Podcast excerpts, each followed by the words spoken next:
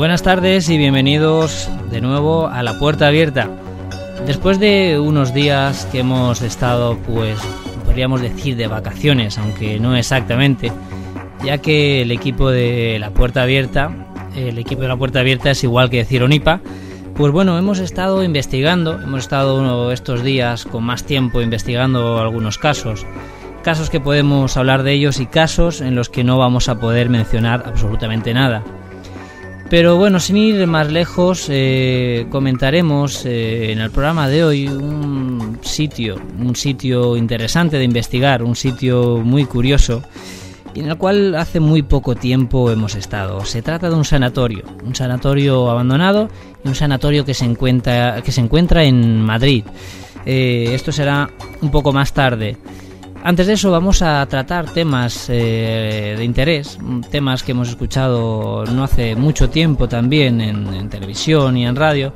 Y bueno, vamos a tener desde aquí pues nuestro punto de vista. Vamos a hablar de los cuadros malditos, esos cuadros que han levantado pues bastante polémica y que bueno, veremos aquí hoy pues un poquito más la historia de si es cierto, qué pasaba, quién era este pintor y bueno, ¿qué más? Eh, sí, también tenemos noticias de actualidad, como por ejemplo que hace muy poquitos días se ha inaugurado la página web misteriopedia.com www.misteriopedia.com Esta página pues reúne pues eh, digamos toda la temática del misterio en un formato similar, por no decir exactamente igual al de la Wikipedia. Es una enciclopedia de libre acceso y para todos los usuarios. Así que, bueno, pues ya tenéis por ahí esa enciclopedia del misterio que podéis visitar en cualquier momento. Recordad www.misteriopedia.com.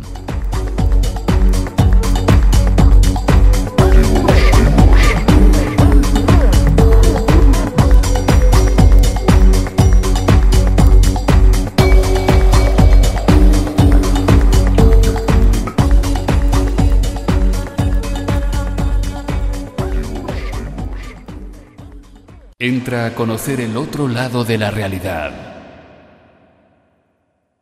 En Radio Sol FM comienza La Puerta Abierta con Copérnico García.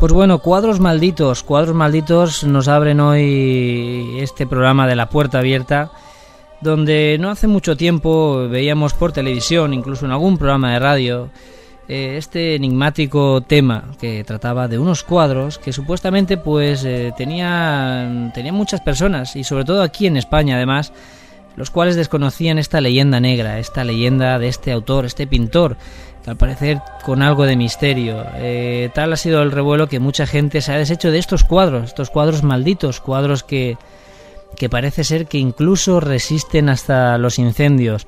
Algo muy extraño, pero bueno, para ello nada mejor que nos lo comente María, ella es integrante del grupo NIPA.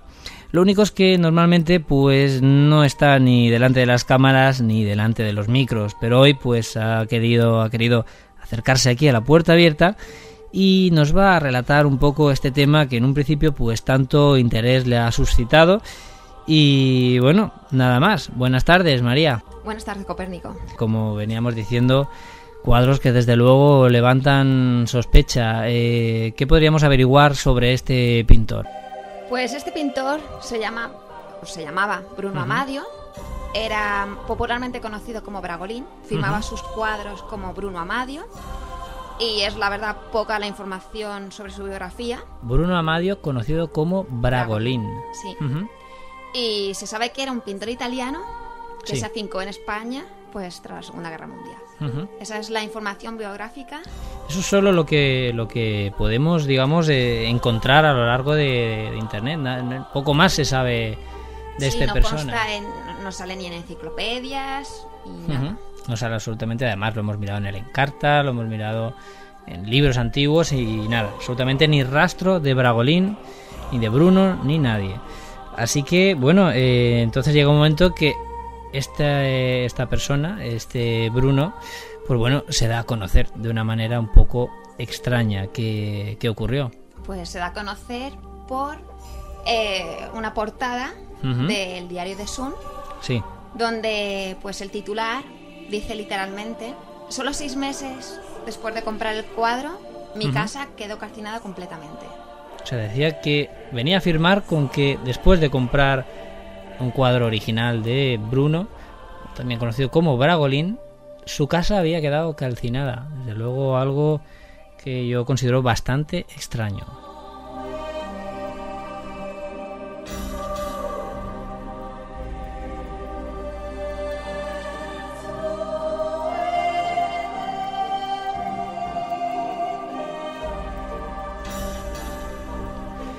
Pues bueno, estábamos comentando de este extraño pintor que esa noticia en el The Sun decía que tras haber comprado un cuadro del autor Bragolin, Bruno, su casa había quedado completamente reducida a cenizas.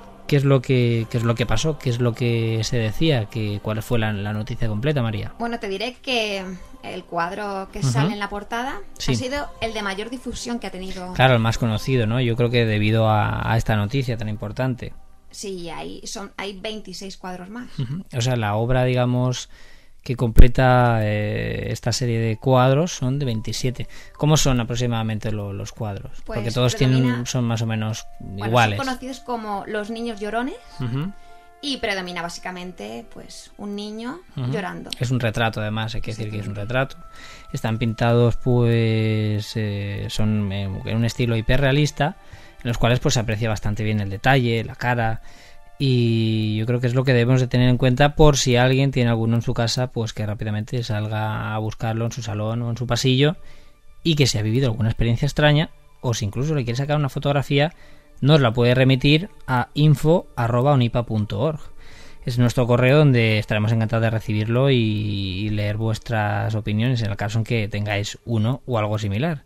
Pues bueno, eh, entonces parece ser que la, la casa, misteriosamente, porque no dice nada más, se pega a fuego.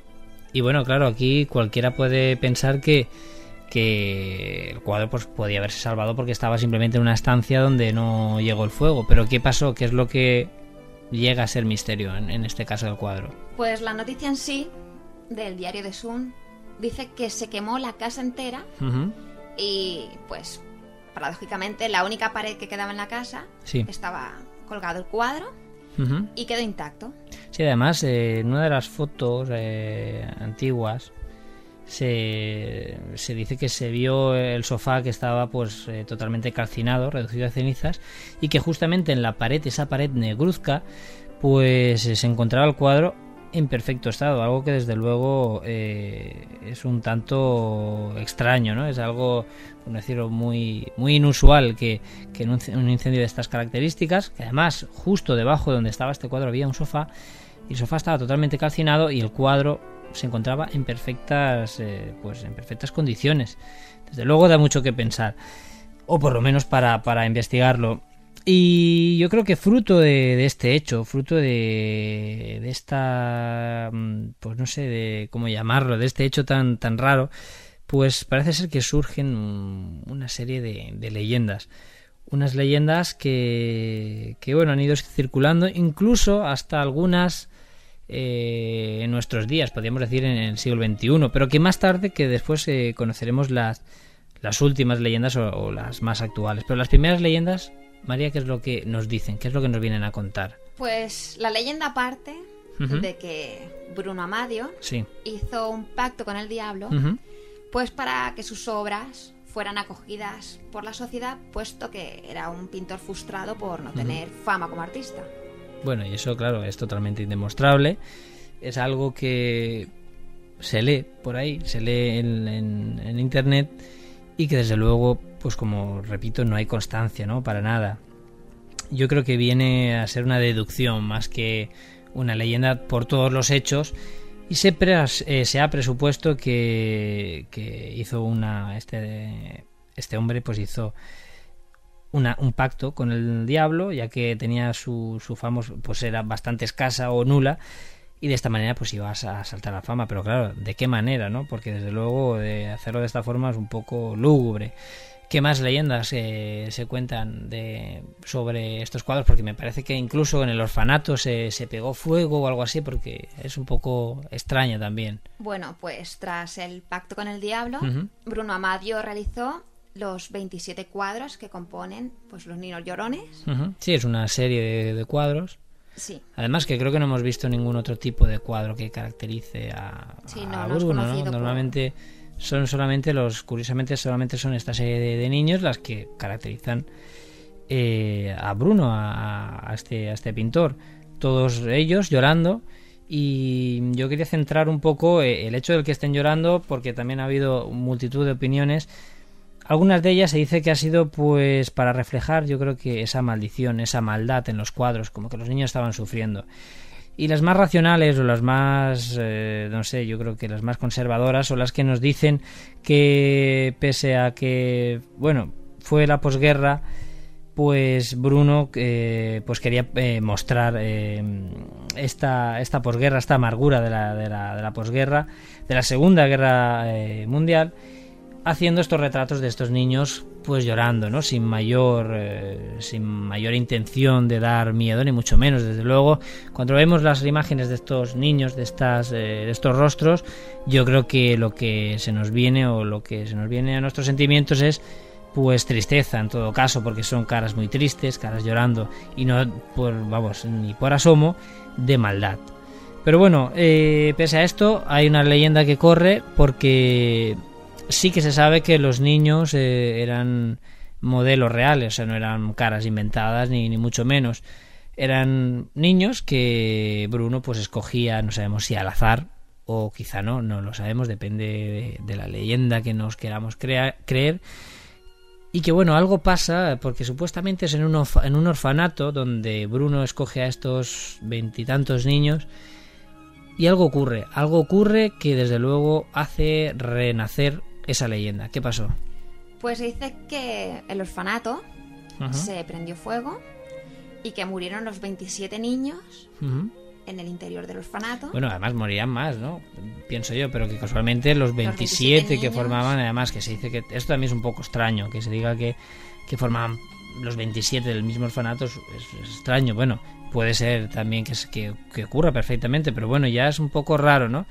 Pero el hecho es que también forma parte de, las llamas, fue pasto de las llamas y mueren todos los niños que allí que ahí estaban. Sí, parte de la leyenda dice que los espíritus de los niños se metieron en los cuadros.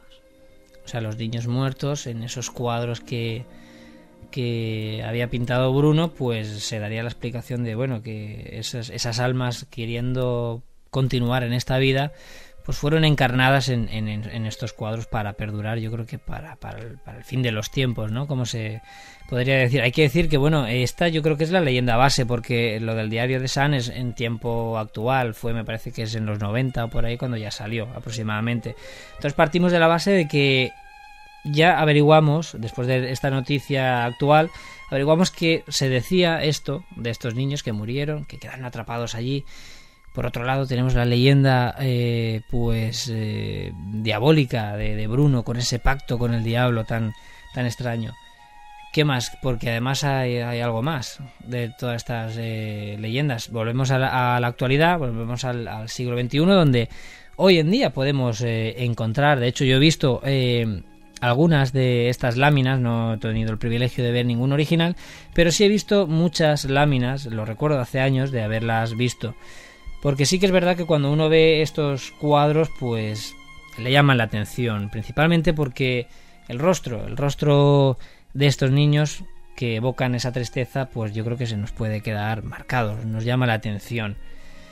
Aparte de decir que estos cuadros pues nos miran o, parece que nos fijan la mirada en nuestros ojos, algo que tendría una lógica explicación en el modo de dibujar y algo que va en función del punto de fuga, en cómo se, se dibuje, cómo se plasme la obra, Pues aparte de esto, hay algo que supera todavía más eh, esta leyenda, ¿no, María? Es algo un tanto extraño para la gente que lo tiene en su piso, ¿no?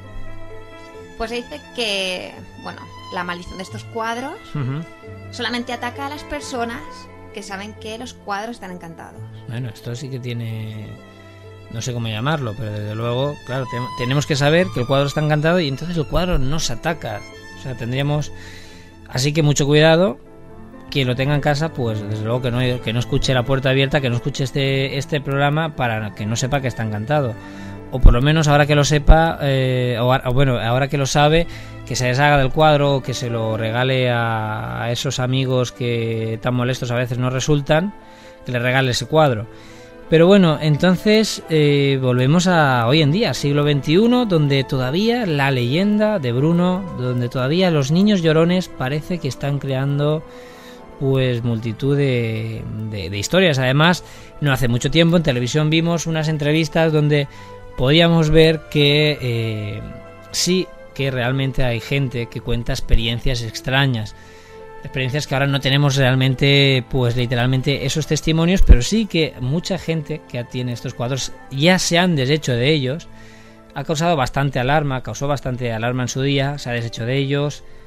Y bueno, habrá otro tanta gente que incluso ya los esté buscando como objeto fetiche para, para tenerlo como objeto de, de colección. Pero yo creo que esta, la última leyenda, la del siglo XXI, yo creo que encabeza a, las demás, ¿no? Porque si cabe todavía es más eh, lúgubre, más, más misteriosa, más incluso terrorífica. María, ¿cómo, ¿cómo sería esta leyenda?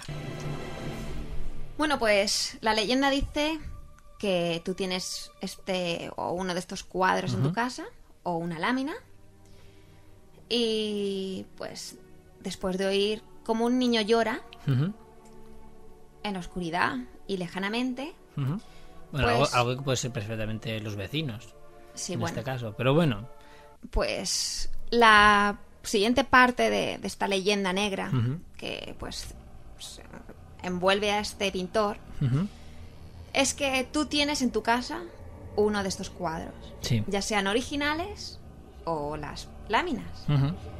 Y entonces, pues tú pasas alrededor, cerca del cuadro y notas cómo el niño, pues sigue, te sigue. Te te sigue observa. con la mirada, o sea, Exactamente. fijamente nos, nos controla mientras pasamos. Sí. Acto seguido, tú te acuestas a dormir y lejanamente oyes a un niño llorar. Entonces, pues. Bueno, eh, esto sería antes de dormir. Previamente a dormirnos, escuchamos un niño que perfectamente podemos pensar que puede ser eh, algún vecino o alguien que está cerca. Sí, algo pero que se no nos asocia alarma. directamente pues, a la maldición de, de estos cuadros. Claro, se asocia después de lo que de lo que viene a ocurrir, claro. Entonces el niño, pues, estás acostado en tu cama y a los pies de la cama ves al niño de tu cuadro que te observa fijamente. Te observa, se queda plantado.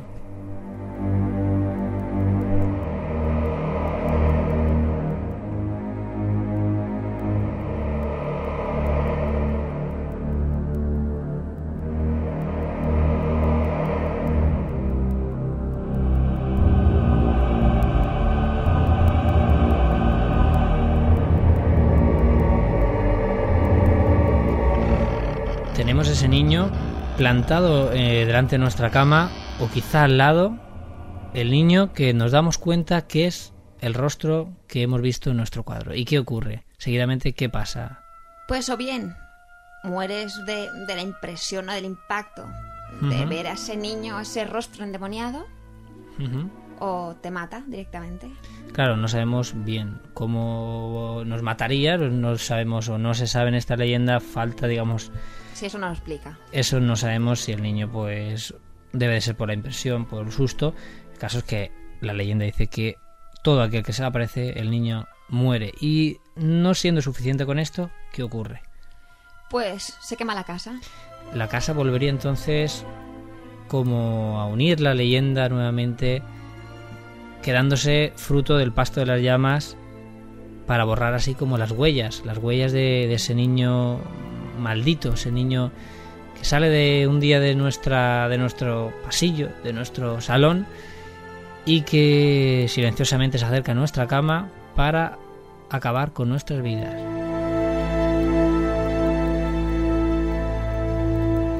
Y claro, lo extraño, como venimos comentando, es que, claro, si esto es real, si no es leyenda, desde luego mm, nadie hubiese vivido para contarlo, nadie sabría que el niño llora y que el niño luego pues se aparece pues matando a alguien, porque desde luego no existe, o por lo menos todavía no existe ningún testimonio que haya, no sé si decir sobrevivido o que haya visto esto y lo haya relatado. Por lo tanto, yo creo que desde el punto de vista más objetivo nos daríamos cuenta de que se trata, mm, pues, nuevamente de una, una leyenda urbana o una leyenda alimentada en algún tipo de fenómeno que ha ido terminando en esta historia de terror. ¿Hay alguna algo algún dato más importante, María? Hombre, testimonios sí que han sobrevivido, puesto que dicen lo único que pues, gente que tiene cuadros de este, de, este pintor en su casa, sí. es el oír a un niño llorar. Y siguen y viven para contarlo. Claro, estaríamos hablando de testimonios que incluso hemos podido ver en televisión de gente que antes de escuchar previamente la, o sea, previamente a conocer la historia o la leyenda han relatado que tienen unos cuadros que han oído llorar desde luego eh, solo lo han oído llorar, ¿no? Aunque sabiendo esto y luego conociendo el final de la historia, yo creo que si tienes un cuadro con esos antecedentes, pues lo, te, deshaces de, él pues lo antes, lo antes posible. Entonces, estaríamos hablando de que en este mismo año hay testimonios que, sin haber conocido previamente la, historia de, de Bruno, de este pintor tan enigmático, nos han relatado eh, experiencias de que sí, que es real y que escuchaban a estos niños, a estos cuadros llorando. Sí, o lo oyen llorar o graban psicofonías en su casa donde se oye, pues si tienes el cuadro de una niña en tu casa, oyes a una niña como llama a su madre. Pues desde luego algo que sin duda es digno de, estudio, así que Vamos, cualquiera que tenga un cuadro similar y quiere pues ponerse en contacto con nosotros, eh, ya, lo, ya sabe lo que debe de hacer. Info.onipa.org es nuestro correo electrónico. Info.onipa.org para remitirnos pues cualquier tipo de información relativa a este tema o incluso si alguien tuviera un cuadro y quisiera que eh, fuéramos a hacer pruebas psicofónicas allí, pues eh, nosotros desde aquí, desde la puerta abierta, estaríamos en, encantados en, vamos, en desplazarnos y hacer cualquier tipo de investigación, porque sin duda la historia lo merece.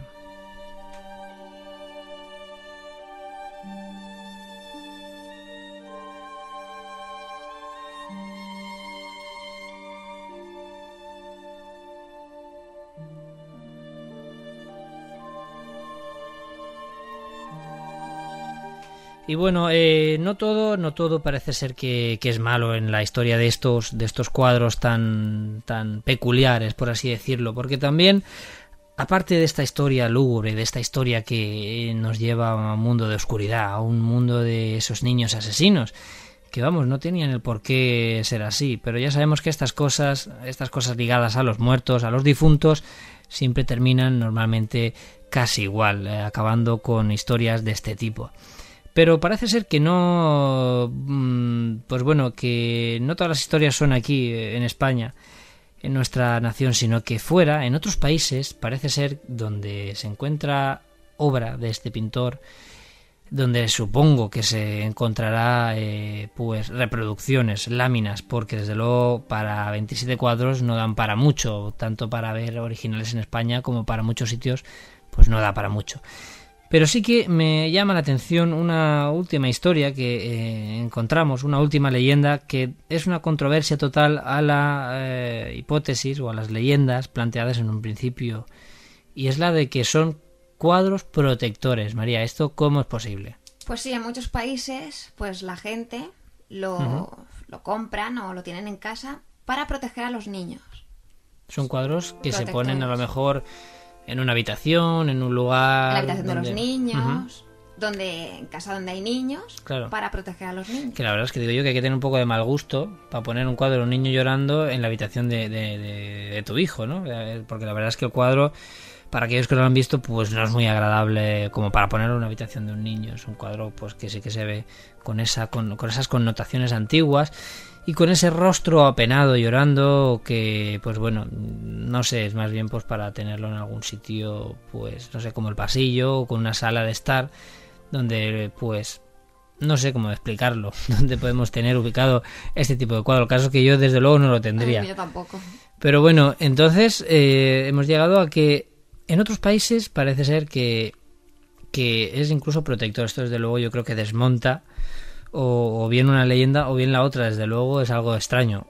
O es que la maldición solo afecta a personas de, nacidas en España o residentes en España, porque es un poco extraño. Así que, ¿de qué país estaríamos eh, hablando? ¿Para ¿Otros países? Pues Chile, uh -huh. Turquía, Inglaterra. Uh -huh. Países por donde parece ser que se ha ido extendiendo la obra. Pues bueno, María, si no queda ninguna nota más eh, sobre este enigmático pintor, Bruno, ¿no? Bruno no Amadio. Bruno Amadio, conocido como Bragolín. Bragolín. Pues bueno, María, agradecerte que hayas pasado por aquí por la puerta abierta, que ya sabes que puedes participar pues cuando quieras con otros temas que sabemos que llevas por ahí bajo del brazo como aquel que dice investigando y que nada, estaremos pues eh, agradecidos de que estés por aquí cualquier tarde cuando tú quieras. Encantada.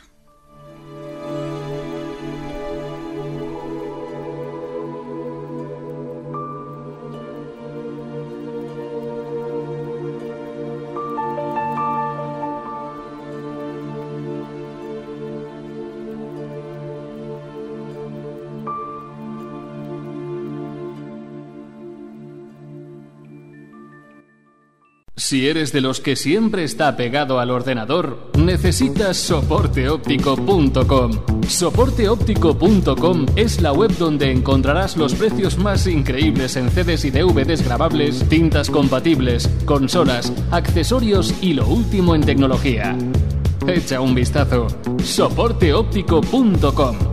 Abre la puerta a los mejores precios de la web y aunque te parezcan increíbles, cuando descubras soporteóptico.com pensarás que el mayor misterio de todos es saber cómo has podido vivir hasta ahora sin soporteóptico.com. Para otros enigmas, tal vez sí hay respuesta.